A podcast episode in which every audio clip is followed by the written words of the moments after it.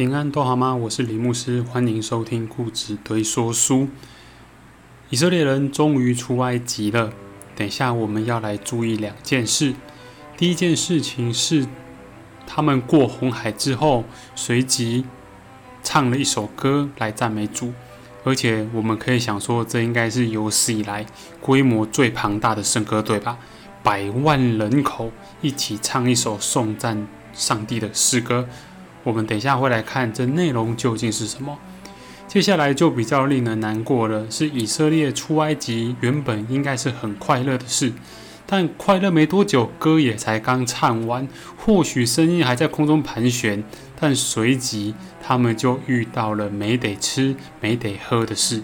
但真的没得吃、没得喝吗？我们来看以色列百姓到底怎么样跟上帝抱怨，那上帝又用什么方法？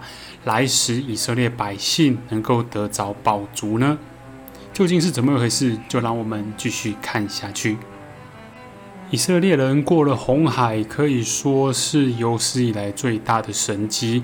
他们当时离开埃及的时候，并没有惧怕，而且个人也拿着埃及人所给的金银器皿，一路浩浩荡荡的来离开。那走到了红海边。可是我们发现，说法老王既然心又刚硬了，他又后悔了，随即派追兵要来追以色列人回去。就在这时，我们可以看到摩西举起杖，使红海分开，以色列百姓就走在干地上，就这样子通过了两旁站立起的海水。如同墙壁一般，就这样走过去了。走过去之后，我们可以看到埃及人就马上跟进，但没多久就被红海给淹没了。这时，以色列人就唱了一首诗歌来赞美上帝，主要是赞美上帝施行拯救。而且这一首诗歌里面，我们没有看到摩西他赞美他自己，他赞美的对象是神。这跟我们一般所认知的英雄有很大的差异。我们一般都是看到的诗歌，几乎都是个人主义，几乎都是颂赞某个人很伟大、很厉害。那某个人他做了什么事情好棒棒？但这里我们看见的却是神施行拯救的大事。这首诗歌从第十五章的第一节到第十二节里头，我们可以看到摩西用了不少“耶和华是我的什么什么什么”来描述上帝。我们找一找，可以发现有不少的经节是在描述上帝的特性，像比如说，摩西说：“耶和华是我的力量，是我的诗歌，他也成了我的拯救。”这是我的神，我要赞美他；这是我父亲的神，我要尊崇他。耶和华是战士，耶和华是他的名。我们可以看到耶和华的大能大力，在过红海的时候完完全全的显现了。这一件事情，虽然也有科学家试着要用合理的方式来去解释，但他们无法完全的找出答案，特别是干地这一件事情。走在干干的地上，然后通过红海这件事情真的非常不可思议。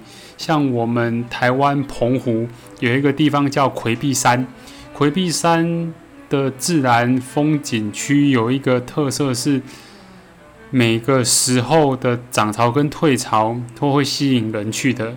它那个主要是说，当退潮的时候，海水会从两边分开，那就可以从魁壁山。到赤羽这地方的路就会跑出来了，那就会发现很像摩西过红海，水往两边退，然后中间的路跑出来，你就可以走着石头路，然后到那个赤羽上面去。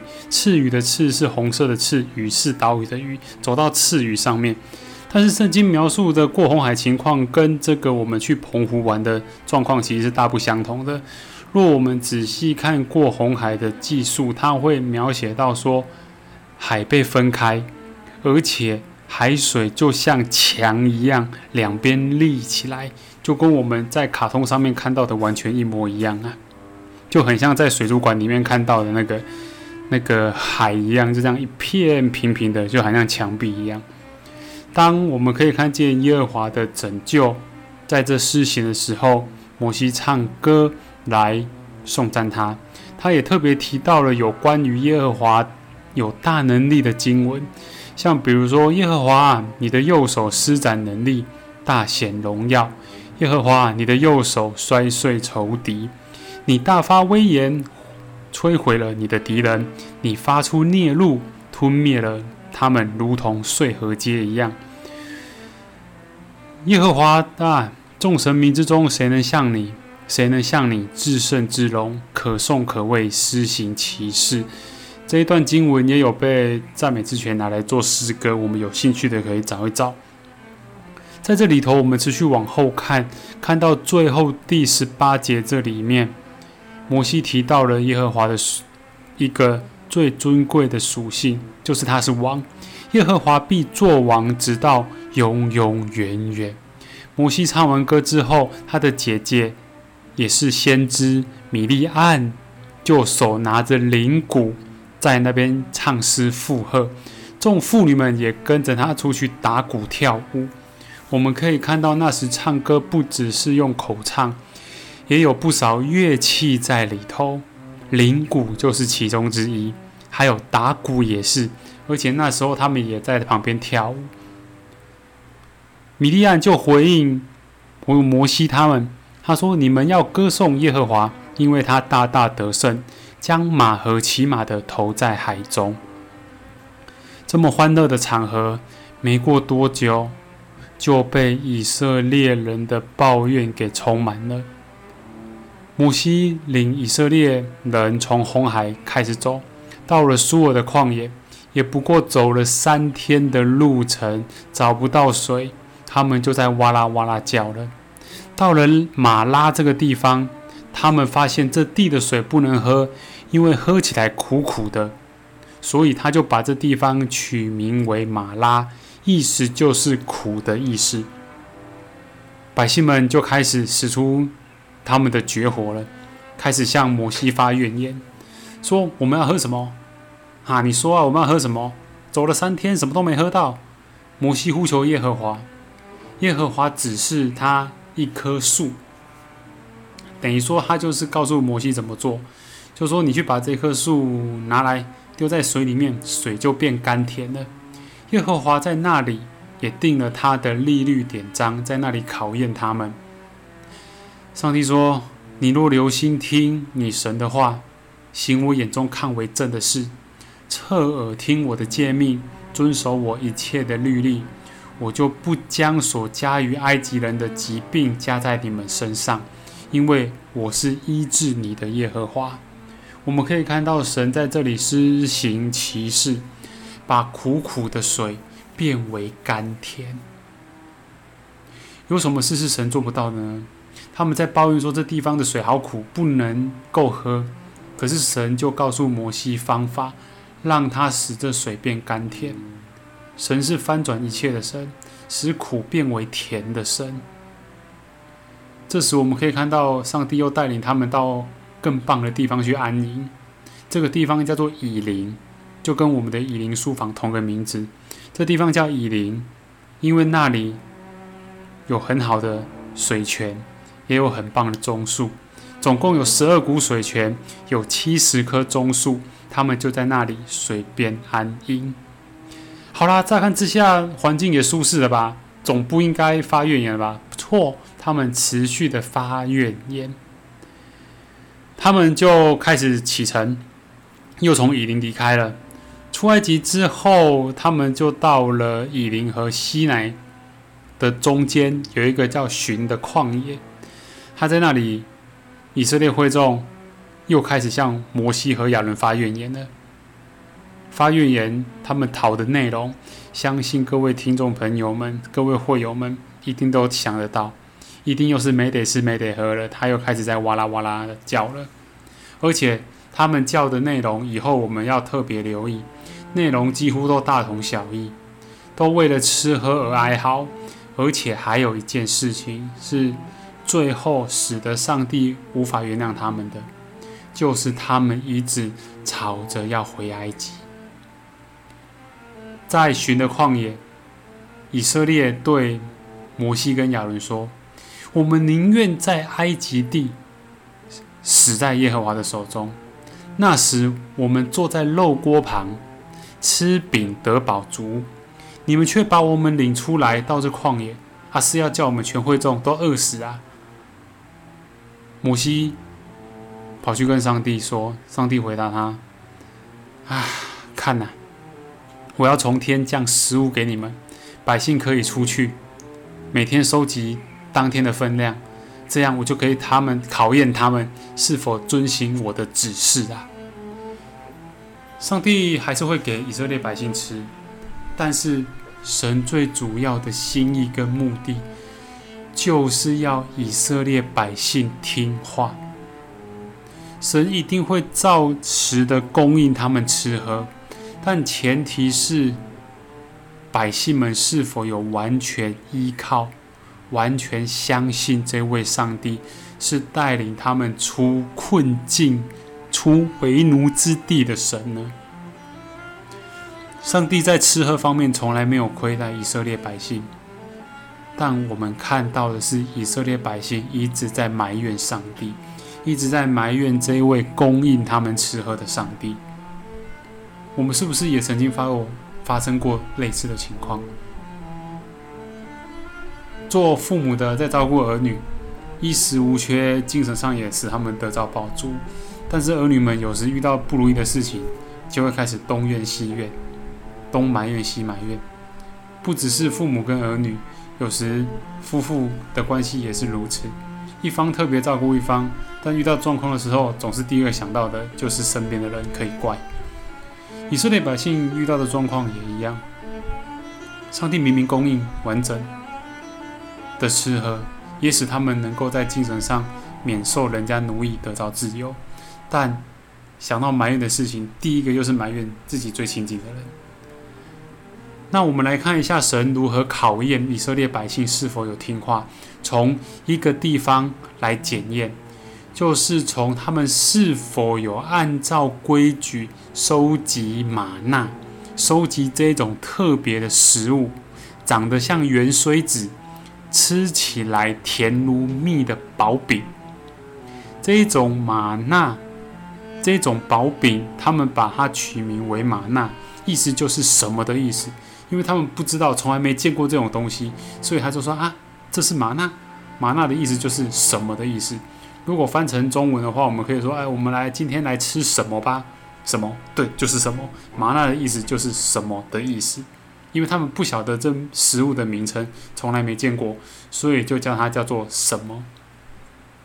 这个玛纳的收集是有规矩的。神透过这个方式要来考验他们是否有听话。这规矩就是：你们每天所收集的分量是固定的，按着你们的人口来收集当天的分量。当天的分量只有一天例外，就是安息日的前一天，你们可以收集双份，留在安息日吃。原因很简单，因为。安息日是不可做工的，你们不可出去收集食物，所以一个礼拜当中只有这一天第六天是可以收集双份的，因为要过安息日。好啦，可是以色列百姓有没有乖乖听话？抱歉，并没有。他们有的人就多收集，想说可以留到明天吃。可是摩西告诉他们说，不是当天的分量，你们不可以留超过。结果有的人就想说，好吧，我就去外面捡，捡一捡之后就留超过，想说明天我就可以不用捡，不用那个，可能就可以懒惰一下，可以干嘛的？一般都多吃几口啊。可是他们多收集的玛纳放到隔天，抱歉，臭掉了，还长虫了。所以今日的饮食，今日是给我们；天天的饮食，天天是给我们。神所赐的永远是最新鲜的，不要想为自己积攒粮食啊，没有用的。积攒麻辣的结果就是隔天坏掉。好啦，那吃了麻辣之后，以色列百姓又想吃肉，吃肉有，摩西又说：“耶和华晚上必给你们肉吃，早晨必给你们食物得着饱足。你们会看到鹌鹑飞过来给你们吃啊！因为耶和华已经听见你们向他所发的怨言。我们算什么呢？你们的怨言不是向我们发的，而是向上帝发的。我们可以看到早上有玛纳吃。”晚上有鹌鹑吃，满了营地，这么样的满足供应，我们可以看到以色列百姓还是不满足，他们还是没有遵守，因为那时候摩西有特别提到说，第七天是安息日，你们不可以出去外面找啊，因为你们就是不可做工，你们的分量已经在第六天就已经准备 double，已经准备双份了。可是越说不行的事情，就越有人要去做。第七天安息日，照理说你就准备好了，但是有人就真的跑出去旷野里面要找玛纳，你猜找得到吗？他抱歉，他找不到了，因为那一天没有降下玛纳。神就已经说过了，他们还是硬要假装听不懂，所以难怪有人说装睡的是叫不醒的，装睡的人你永远叫都叫不醒，就是他故意的，根本就不想懂。以色列百姓真的不晓得哪一根筋拐到了，常常抱怨，而且常常不听神的话，最后自讨苦吃。你多收玛纳，隔天你不是要把那臭掉的玛纳拿去清掉给灰体吗？多劳力的。我们真的会发现，顺服神的话语，可以让我们少走很多冤枉路。我们后面会看到以色列百姓走了多久的冤枉路啊？也求主真的帮助我们，帮助我们透过以色列人的经历，再次让我们看见神的话是确实可信的。我们要当顺民，千万不要当悖逆的民，到最后受苦的还是我们自己。求神帮助我们。我们接着也要来看以色列人在旷野里面的一些生活。接下来究竟如何呢？摩西到底他的面对这一群百姓，他的心态究竟如何？他究竟如何跟上帝来祷告，来当非常好的中间人？我们后面会持续看到。今天就讲到这里，我们期待再相逢。